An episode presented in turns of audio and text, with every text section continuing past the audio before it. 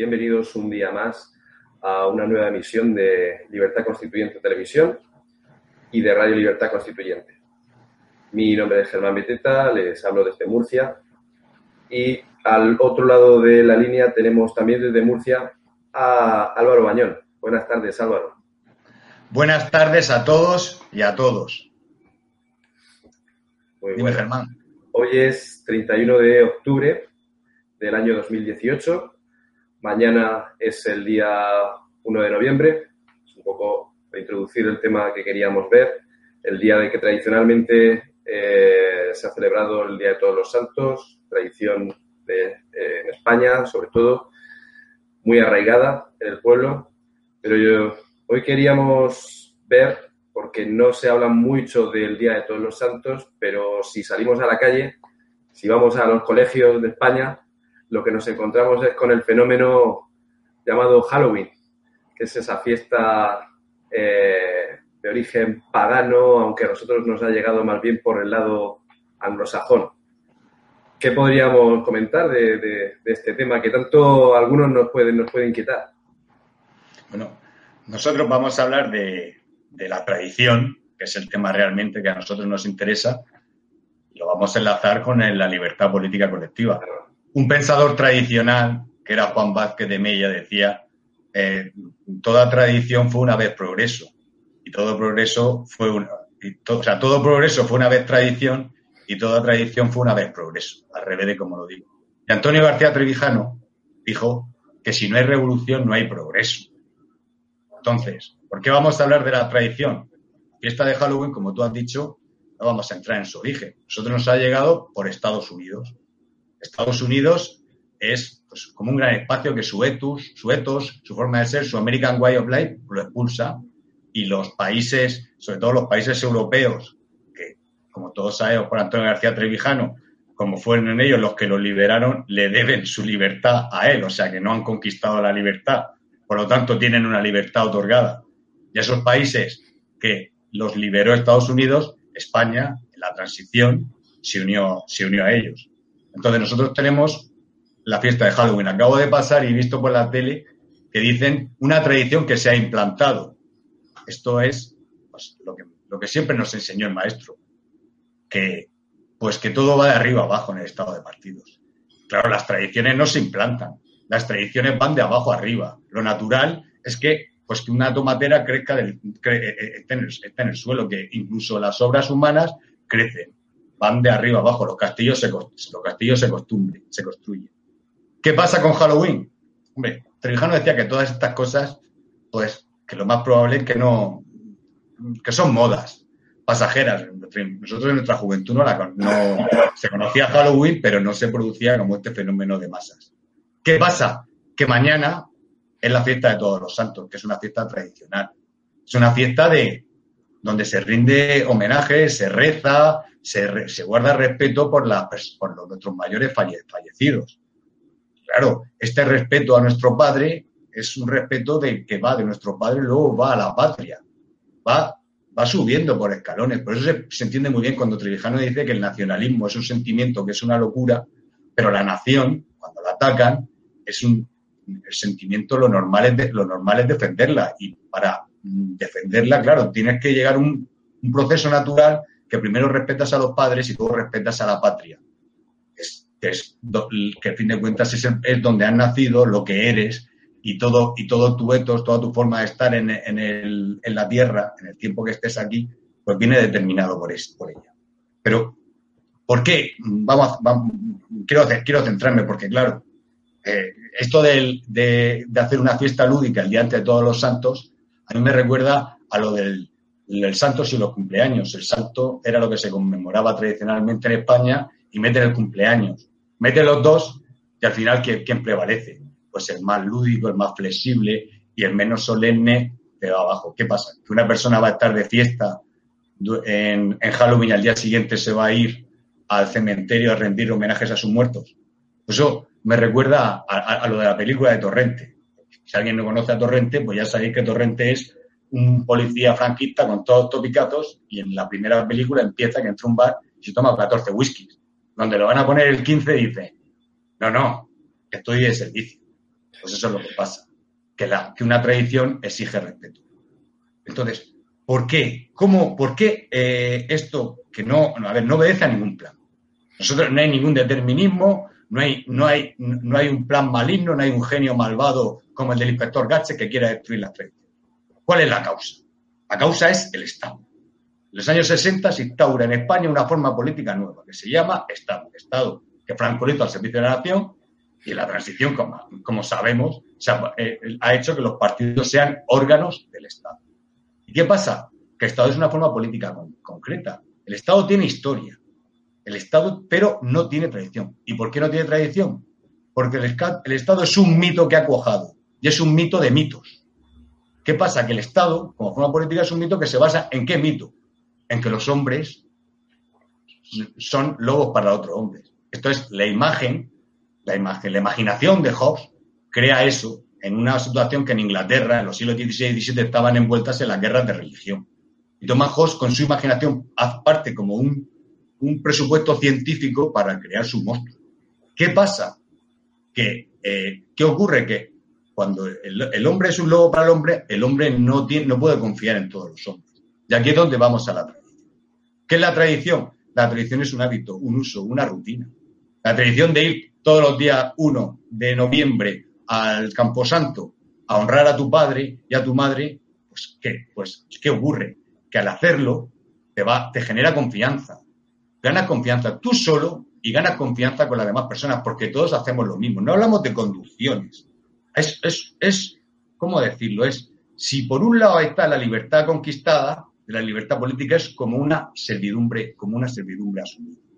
Entonces, tú vas al Campo Santo, la gente va al Campo Santo, te genera confianza, y esta confianza, pues tiene una cosa muy, muy bonita, que permite la comunicación vas a comprar las flores, te vas hablando con las personas y la comunicación es muy, muy importante porque con la comunica cuando la gente se comunique, tiene confianza, pues convive. Esto es la, esto es la, esto es la cosa fundamental. Yo me acuerdo perfectamente, para ilustrar viendo lo que quiero decir, el programa que hizo Antonio García Trevijano, que decía una de las tragedias del, del estado de partidos o de la transición esta inacabada es que la transición ha destruido la historia de España. Y la historia de España, decía Trevijano, que era el alma. Y decía dos cosas que me gustan mucho. Decía, en, la historia de España, en el alma de España, existen las gestas, las gestas heroicas, la conquista de la libertad política colectiva. Yo siempre pienso en gestas heroicas. Pienso en Antonio García Trevijano. Y luego existen también el consenso social de los siglos, la convivencia. Y esta convivencia, esta convivencia la, consigue la religión lo religioso, lo jurídico, la religión y el derecho son lazos espirituales y lazos, y lazos materiales. Y lo político tiene que, tiene que protegerlo a todo. La, instauración del Estado, que dice que basa un mito, que dice que el hombre no se puede fiar del hombre y que necesita constituir un poder soberano, y que ese poder soberano, con la coacción, consiga lo que la tradición logró con la confianza. Vamos a ser no, yo no, yo ya sé que la coacción está dominando. Yo no quiero, no vamos a cambiar nada de eso. A mí una frase de Trevijano que me gusta mucho que le decía siempre a los utópicos, dice, yo no, yo no, yo no, no soy tan ambicioso como tú cuando le, proponían locuras.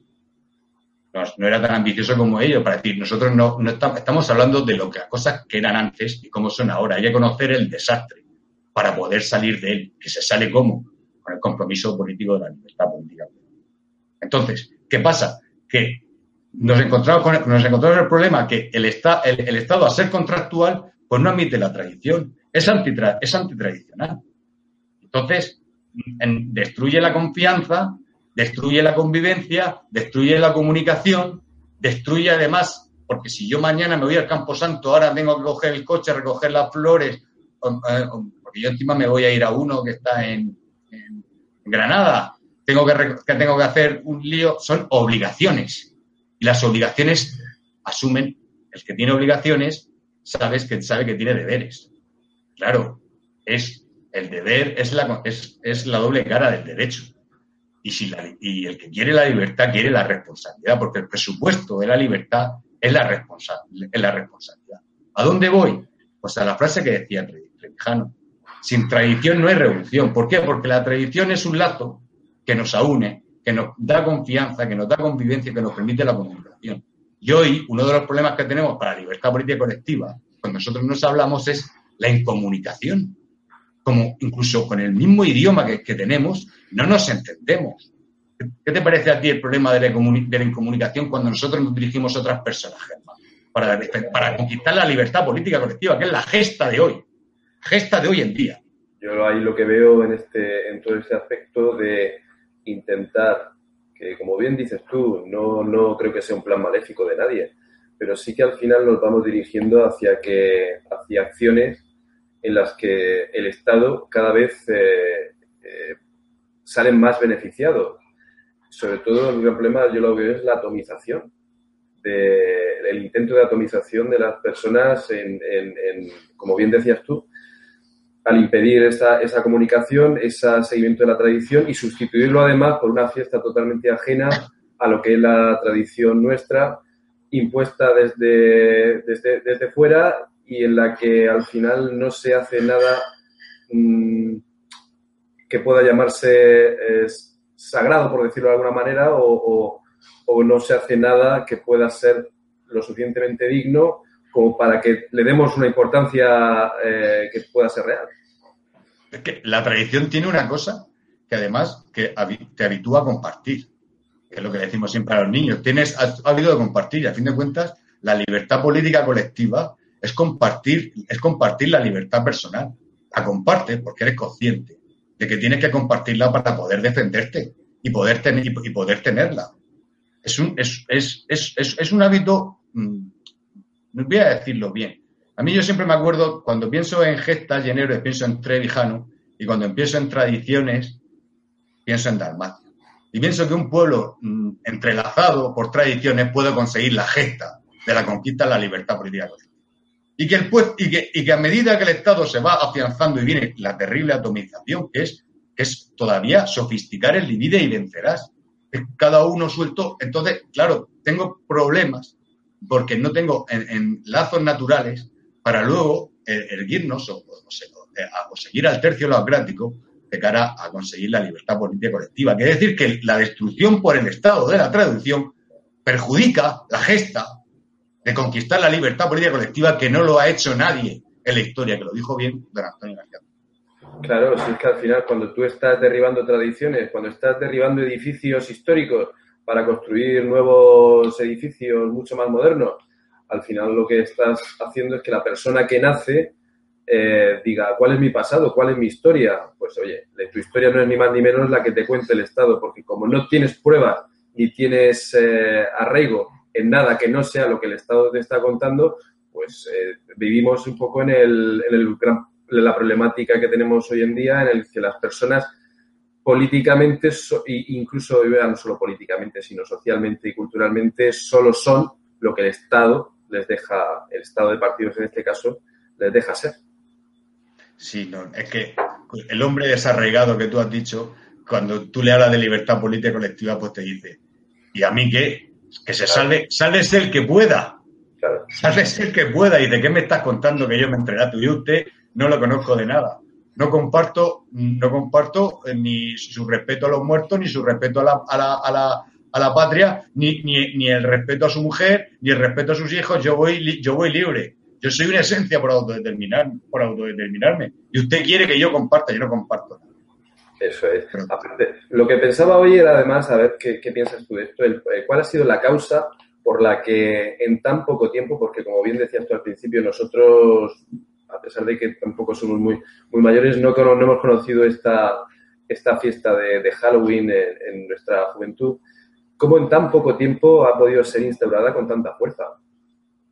Yo, eh, yo la, única explicación, pero es que ya mm, es irnos un poco al mundo de la evolución que no me interesa, como si Estados Unidos es una forma política que Gary Smith llamaba los grandes espacios, que es un núcleo irradiador, que diría el sabio de, los podemitas.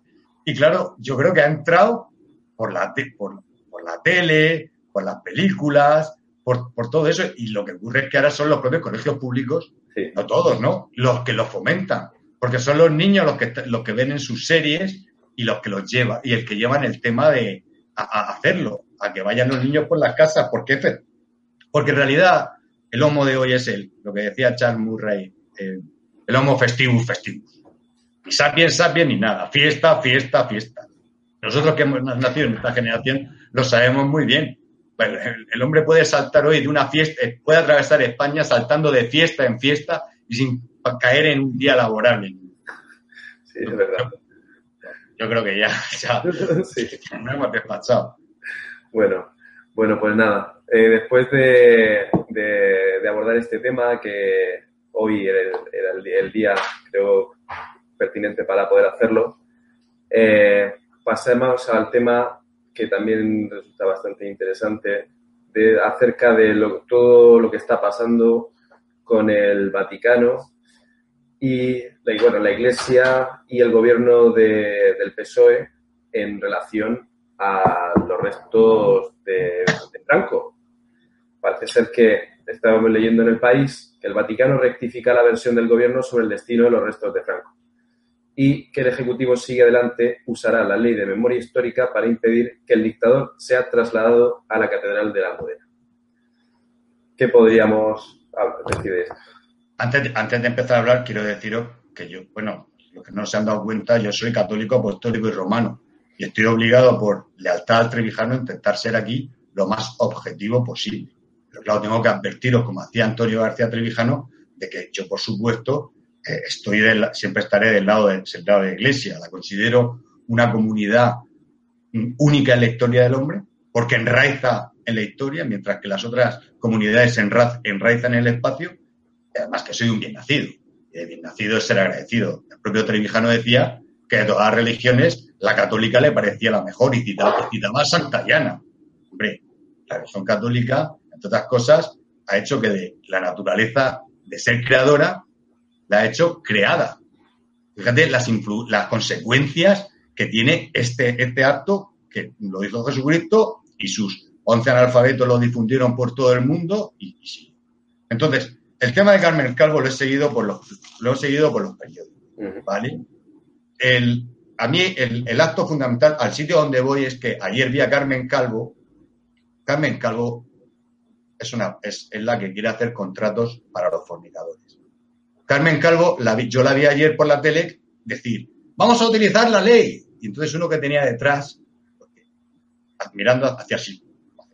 Y claro, yo me acuerdo cuando, hablo con mi, con mi hija que le quiero decir algo, hacer hincapié, le digo, ¿a que sí? Tengo una hija de cuatro años. Sí, entiendo así. Entonces, claro, yo veo al que estaba detrás, no escucho a la viceloca, porque Carmen Calvo lo que debería es, debería utilizar su nombre no para nombrar calles, sino para nombrar frenopáticos. Entonces, que digo, ¿qué está diciendo esta señora? Dice, voy a utilizar la ley. Mm, enseguida los, resortes trevijanistas que tengo, que tengo en mí saltan. Claro, yo me acuerdo, me acuerdo de, Mariano Rajoy, que hizo ficción con la Constitución y dije, ¿y esta señora qué habrá hecho con la, qué habrá hecho con la, la memoria histórica? Porque yo lo tengo claro que lo ha hecho, pienso, porque voy a, con un prejuicio, yo desde luego empiezo con, con un prejuicio. La señora se va a inventar la ley para hacer lo que le dé la ¿Vale? Todo esto empieza el día, las noticias que seguimos empiezan en el país, que es el que voy a seguir del lunes 29 de octubre del, de 2018. ¿Vale? Ese día se reunió Carmen Calvo con el secretario de Estado del Vaticano, a propuesta de Carmen Calvo. La portada, la portada no, eh, voy, a, entrar por, por las páginas interiores. En el país, del lunes 29 de octubre del 2018, en sociedad, las relaciones Iglesia-Estado, dice, Carmen Calvo inicia. A ver, Germán, ¿sabes lo que inicia Carmen Calvo? No. Un diálogo. Un diálogo con el Vaticano. Qué raro. Qué raro. sabe cuando alguien inicia otra cosa que será una guerra. Lo contrario. Marcado por la cautela. Empieza. Empieza. Eh, luego, esto es el, el, titular. Luego, por debajo del titular, un subtitular. El gobierno evita críticas ante la reunión con la mano derecha del Papa clave en la polémica sobre Franco. Empieza. Tarde o temprano tenía que pasar. Como todos los gobiernos socialistas, el de Pedro Sánchez se ha topado con la Iglesia. Quiero decir que no se ha topado porque ella ha ido a ver al Papa. O no se ha topado, la Iglesia se ha topado con Carmen Calvo. ¿Vale? Cuando todo parecía ir sobre ruedas para la exhumación de los restos del dictador Francisco Franco del Valle de los Caídos, uno de sus proyectos estrella.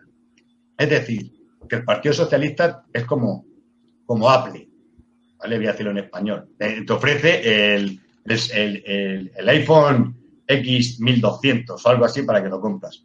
Los obispos le dicen que no pueden impedir el deseo de la familia, que es enterrarlo en la cripta de la Catedral de Almudena. Un auténtico desastre de imagen para el Ejecutivo. Aquí ya lo importante no es la cosa Vamos a situar, ¿vale? Sale la ley de la memoria histórica y luego yo supongo que Carmen Calvo será la que lo inicia, porque ahora se, a, raíz de las consecuencias es ella la que da la cara y tiendo a pensar que es idea suya y ella la que quiere corregir las consecuencias.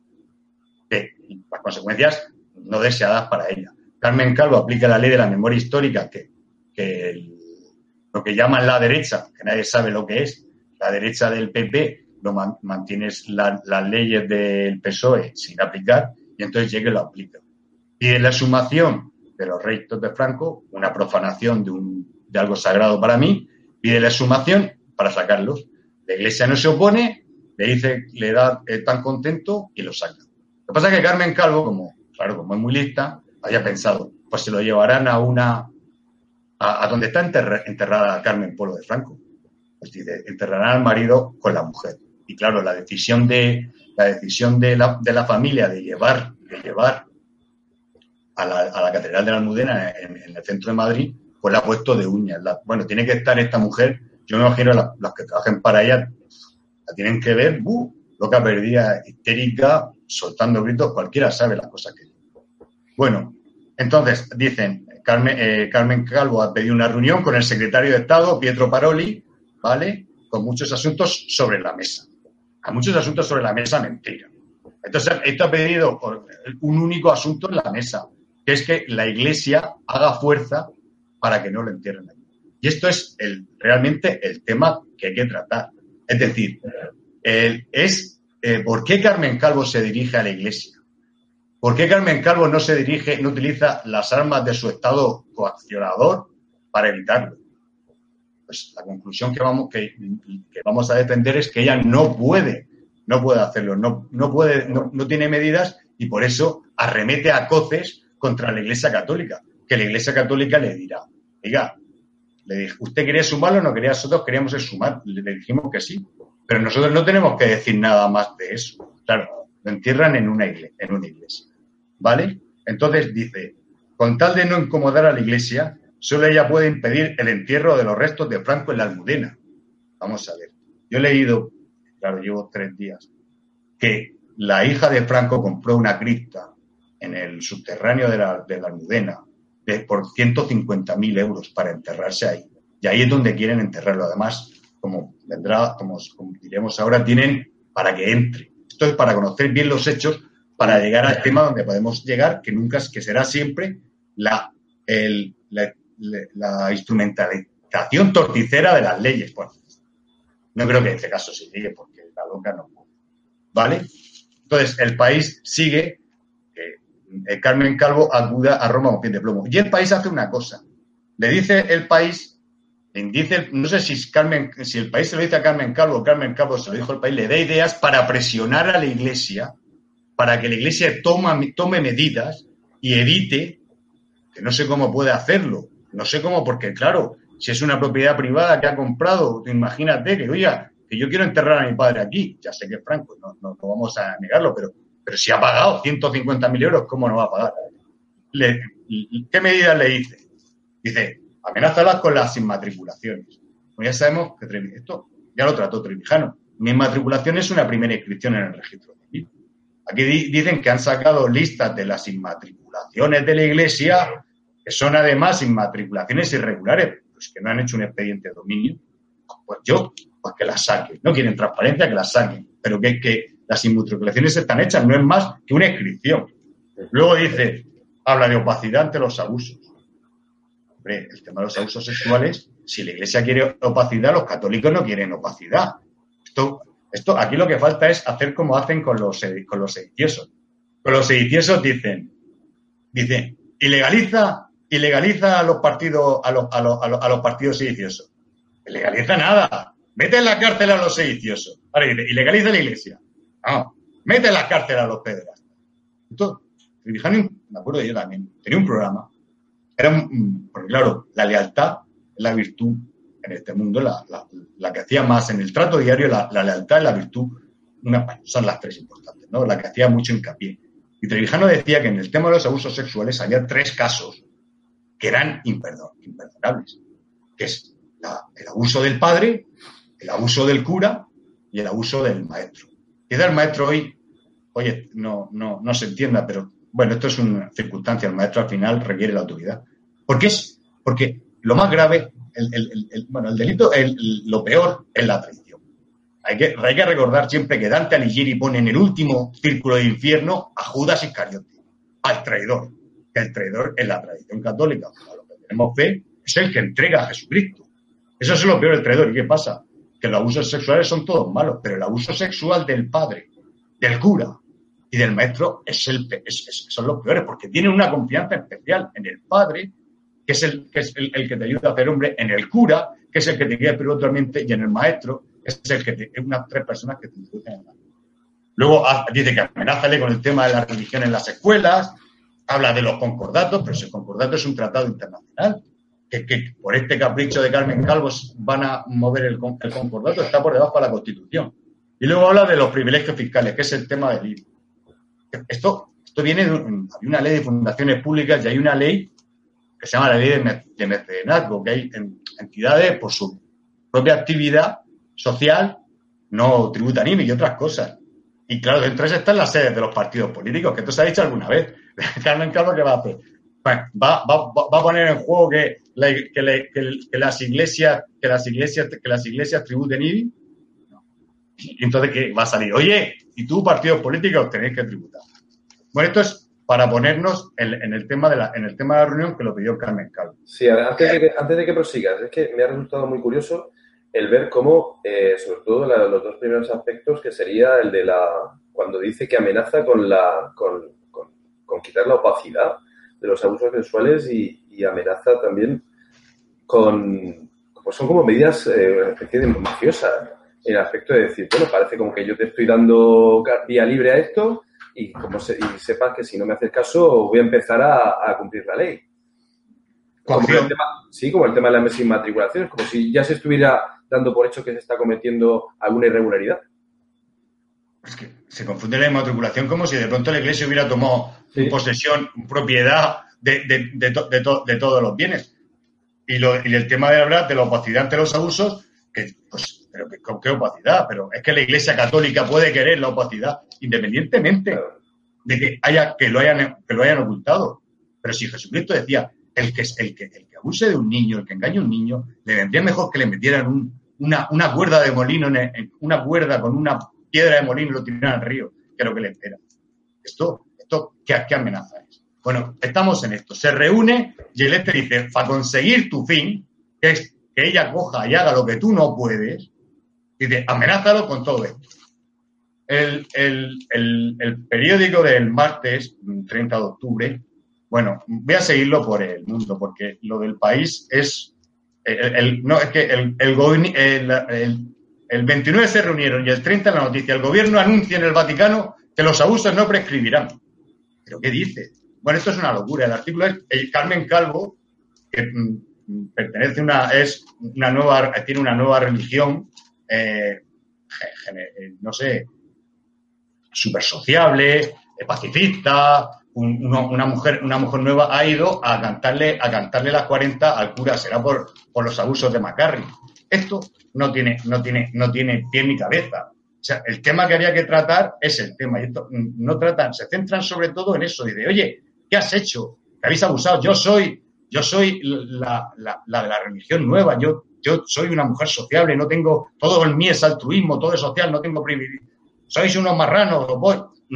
No quiero si esto es una loca. Entonces, voy a coger el, el, mundo. Dice, la iglesia mediará para evitar el traslado de Franco al Almudena. Esto es la, el, título en el mundo del martes 30 de octubre, en la página 6, está en España, el otro estaba en, en Sociedad.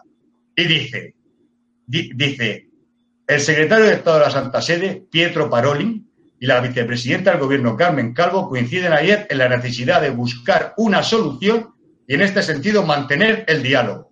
O sea, que la mediación que dicen es que determinan que el agua es incolora, que es inodora y es insípida. Porque esto de buscar una solución y mantener el, eh, y mantener el, diálogo, esto no es nada, estamos hartos. Esto es, una, esto es, un, esto es soporífero.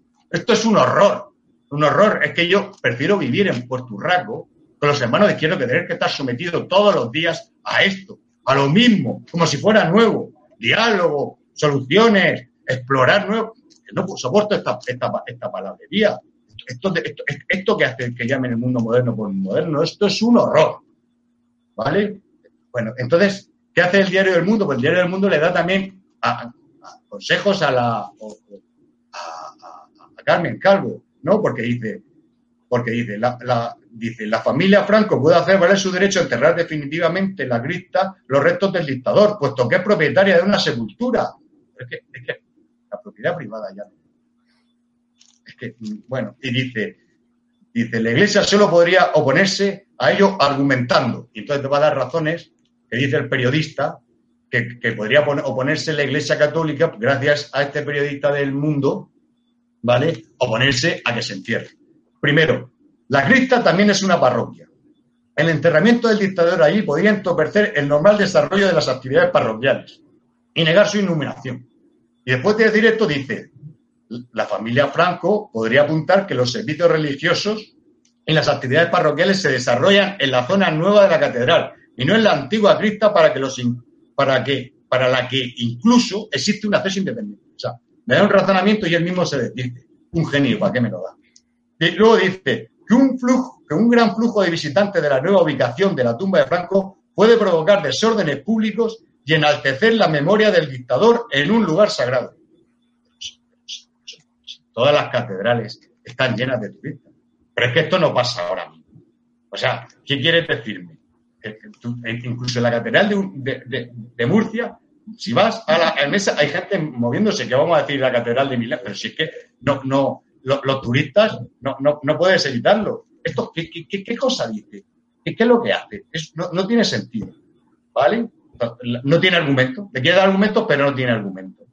Dice, además, dice, la solución del conflicto no es sencilla, pero es evidente que la mediación de la Iglesia es imprescindible para lograrlo, puesto que la Catedral de la Almudena es un lugar de culto por lo que se aplica el artículo 5.1 del Acuerdo España-Santa Sede sobre Asuntos Jurídicos del 3 de enero de 1979, según el cual los lugares de culto tienen garantizado su inviolabilidad con arreglo a las leyes. Arreglo a las leyes, todo tiene con, arreglo, a las leyes. ¿Esto qué significa? Si un tratado internacional pues está por debajo de la Constitución. ¿Qué es lo que, es lo que significa? Pues que, no puede, que, la, que Carmen Calvo no puede hacer nada. Si no fuera una vice loca. Una vice loca, la realidad no la va, no la va a detener. Eso es la realidad hasta aquí. ¿Hasta qué punto? Si ella ha, iniciado una nueva época, un nuevo mundo. ¿Vale? Entonces, yo, creo que, la, vicepresidenta, bueno, y el gobierno en general se han visto sorprendidos porque eh, ellos llegaron al gobierno pensando que tenían el poder absoluto de hacer y deshacer lo que ellos quisieran. Y lo primero que dijeron es, bueno, si esto es tan fácil como cogemos, y ya que somos, como somos el gobierno, somos los que mandamos, somos los que tenemos la legalidad, pues eh, creamos un decreto ley y, ponemos a, Franco donde nosotros, nosotros queramos.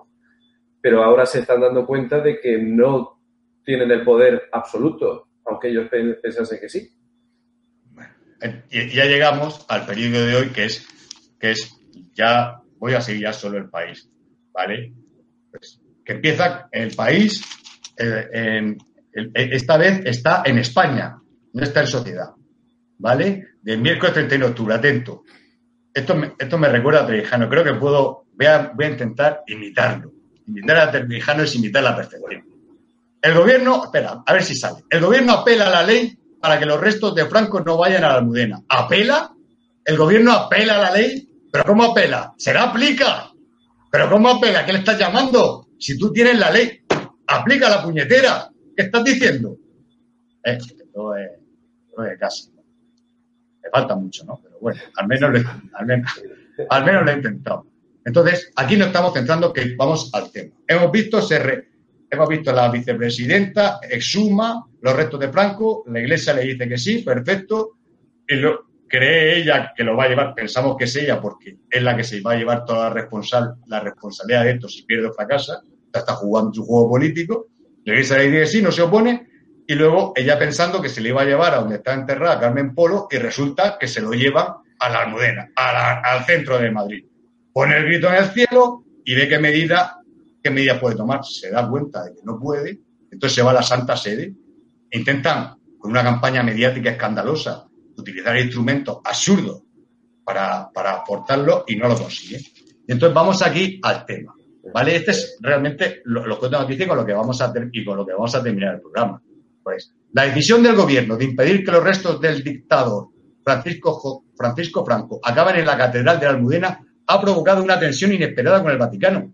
Pero si la crista es de la familia, no del Vaticano, el Vaticano tiene la, tiene, tiene, tiene, la iglesia, pero puñetero, pero la iglesia, la iglesia si vende el, subterráneo, pues ¿qué va a hacer? ¿Vale? La vicepresidenta Carmen Calvo anunció ayer en el Congreso que el Ejecutivo usará la ley de memoria histórica. Aquí, hemos, aquí ya hemos llegado todo el desprecio y todos los prejuicios que yo tengo, yo, pienso, estos no han previsto, estos no han previsto esto. Estos no pueden tener previsto esta posibilidad. Es imposible que la ley, porque si no sería una pitonis. Fijaros, fijaros la cosa que dice. Dice, hasta ahora decía que no había manera legal de hacerlo. Carmen Calvo. Pero cree haberla encontrado en esta norma que es su preámbulo. Su preámbulo habla de la necesidad de evitar toda exaltación de la sublevación militar, la guerra civil y la represión de la dictadura. Para cambiar nombres de. Hasta ahora se ha utilizado para cambiar nombres de calles, había dar subvenciones, hacer un registro, mm, eh, no sé, eh, eh, rehabilitar con honores todos los, todos los que todos los que habían muerto. Bueno, esto da igual. Pero aquí, aquí supera, la viceloca supera a Mariano Rajoy. Lo, la supera. Porque Mariano Rajoy cogió un derecho positivo y le hizo faula, ficción. Tengo el que todos los profesores de constitucional luego le quisieran darle una pátina de, decencia a esa, esa ignominia. No, está mucho mejor. Esta es lo que hace, lo que quiere hacer, claro, esto, porque esto es una loca. Esto es lo que es lo que hace. Coge la exposición, quiere coger la exposición de motivos y convertirla en ley positiva. ¿Pero esto qué es? ¿Pero qué dice? Hacer la derecho positivo.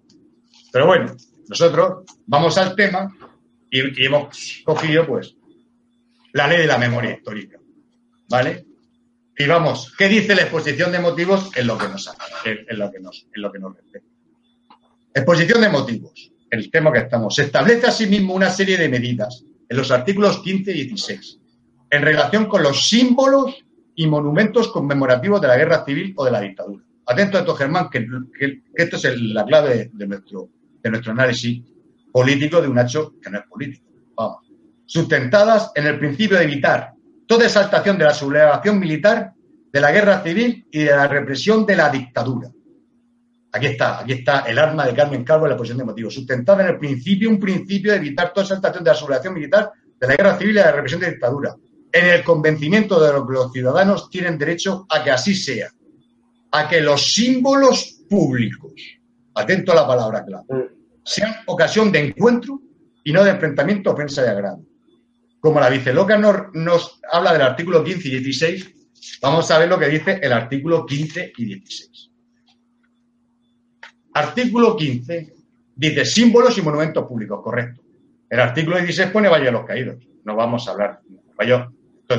Mm, que es una, una, ley para cualquier persona que quiera hacer algo en el Valle de los Caídos de exaltación de Franco, reprimir. Símbolos y monumentos públicos, uno a uno.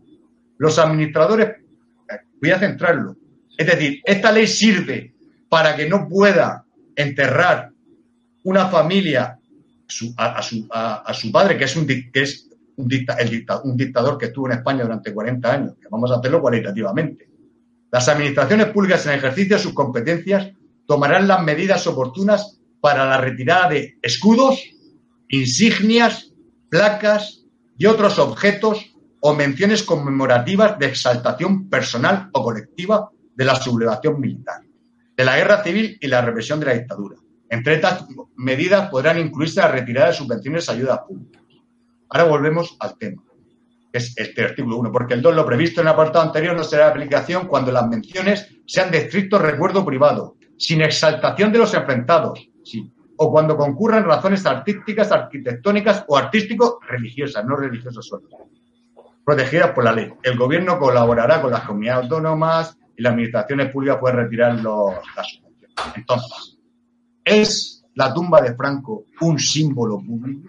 ¿Es la tumba de Franco que está voy a decir, no sé si te digo, ¿me dices tú o no? Que, o te digo yo primero lo que es. Un símbolo público es, vamos a centrarlo, es una tumba que está en la Catedral de Almudena, ¿vale? Pero está en una cripta, en un sótano, que la gente puede pasar y tiene una entrada independiente. Es un símbolo público. ¿Qué, qué, qué claro, ¿qué es público y qué es privado? Claro. Es el Ahí estaremos hablando de esta ley no, afecta, no podría afectar a, la, a esta parte, a, a este hecho en concreto. De hecho, el, legislador Zapaterín, que, la hizo en su momento, no, no, seguro que no tuvo previsto nada de esto. Es una especie de artificialmente intentar darle la vuelta para usarla a la hora de, de, impedir la, el error que han cometido en el momento de la exhumación de los restos de Franco.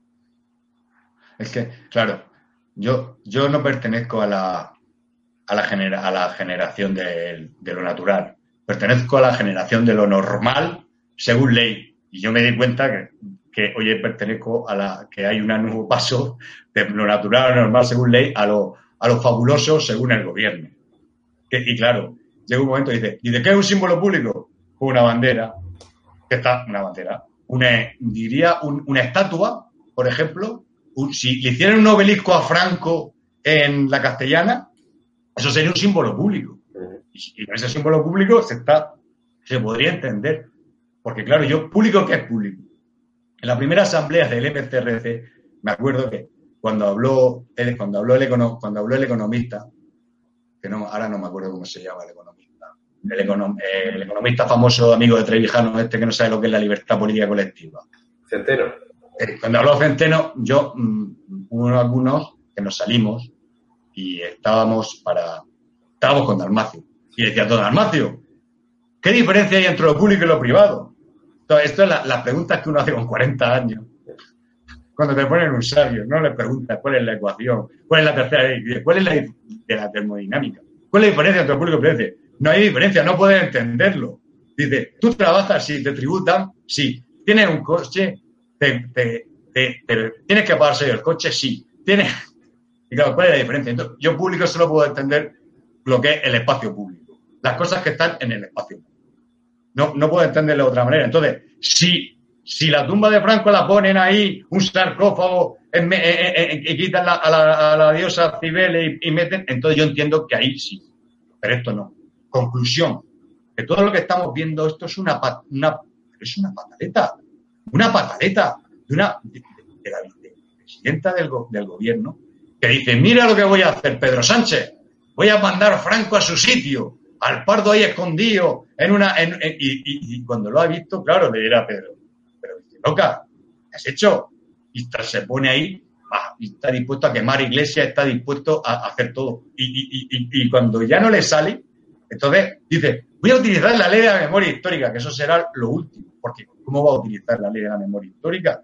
¿Cómo va a decir que es un símbolo? Aparte de que está protegido por el Tratado Internacional, ¿cómo va a decir que es un símbolo público en una iglesia, que la iglesia no es, no, es, no, es, la iglesia no está hecha para Franco, la iglesia está hecha para rendirle culto a Jesucristo.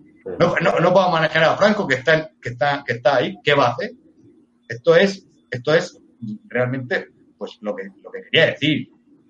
Que, cuando veo, cuando veáis a alguien detrás del que dice una cosa diciendo así, ese miente. Me están mintiendo. Es mentira todo lo que dice y, pocas cosas, pocas cosas más. ¿Quiere, añadir algo? Bueno, pues sí, añadir que veremos a ver qué pasa al final, a ver cómo retuercen la ley, cómo ellos que tienen el poder ejecutivo, cómo se saltan cualquier... Al final, si, si ellos tienen el objetivo, intentarán, mediante coacción o mediante una interpretación que ellos puedan hacer de la ley, de, llegar, a su, llegar a su objetivo como tantas veces hemos visto. Esperemos que, no lo consigan. voy a decir una cosa, déjame decir una cosa antes de terminar. Claro. A, a raíz de lo que tú has dicho, a raíz de todo lo que tú has dicho, de cómo van a retorcer el derecho. Porque el Estado de Derecho, todos ya sabemos, lo podemos decir hasta la sociedad trevijano, tiene una persona más sabia, más inteligente y que varía más que yo. Es una persona que, que no se cansaba de repetir lo mismo. Una persona con esa capacidad de pensamiento repetía lo mismo. Entonces, el Estado de Derecho ya sabemos todos que todos los Estados son de derecho. Pero si, si los partidos son órganos del Estado, si no están civilizados, el Estado de Derecho, hoy aquí en España, ¿qué significa? Que el, que el derecho, lo recto, lo hace el Estado. Porque lo hacen sus órganos. ¿Y qué significa que el derecho lo hace el Estado? Pues lo que tú dices, que a lo, que, a lo mejor hace vir, virli virloque y, y, positiva y, y, no sé, bueno, creo que es imposible, ¿vale? Porque muy, muy loca que esté Carmen Calvo, no, no creo que ni siquiera un sistema, un régimen de poder pueda permitirse esto, pero bueno, no somos pitonisos. Muy bien. Pues bueno, ha sido un placer compartir eh, de nuevo eh, con todos los telespectadores y contigo el programa, Álvaro. Y citamos a todos nuestros espectadores, eh, los, nuestros asociados al Movimiento Ciudadano por la República Constitucional y seguidores a que a un, al próximo programa en los que en el que bueno pues seguiremos tratando temas de los temas de actualidad de una manera diferente a que a la que puedan encontrar en otros en otros medios de comunicación de acuerdo pues nada un placer y, y, en, y buenas tardes Hola, soy Iñaki Muñoz. Me llamo Miguel Ángel Puente. Soy Alejandro. Mi nombre es Iker Echarri. Mi nombre es David. Soy Adolfo. Soy Alberto Muñoz. Soy Carlos. Me llamo Bernardo Garrido. Soy Francisco. Mi nombre es Alex. Me llamo Imanol. Soy Pedro Durán. Soy Javier Villoslada. Mi nombre es Pepe. En las próximas votaciones yo también voy a ir a mi colegio electoral a romper la papeleta. Yo romperé mi voto. Romperé mi voto. Voy a romper mi voto. Romperé mi voto. Romperé el voto. Acudiré a mi colegio electoral a romper el voto.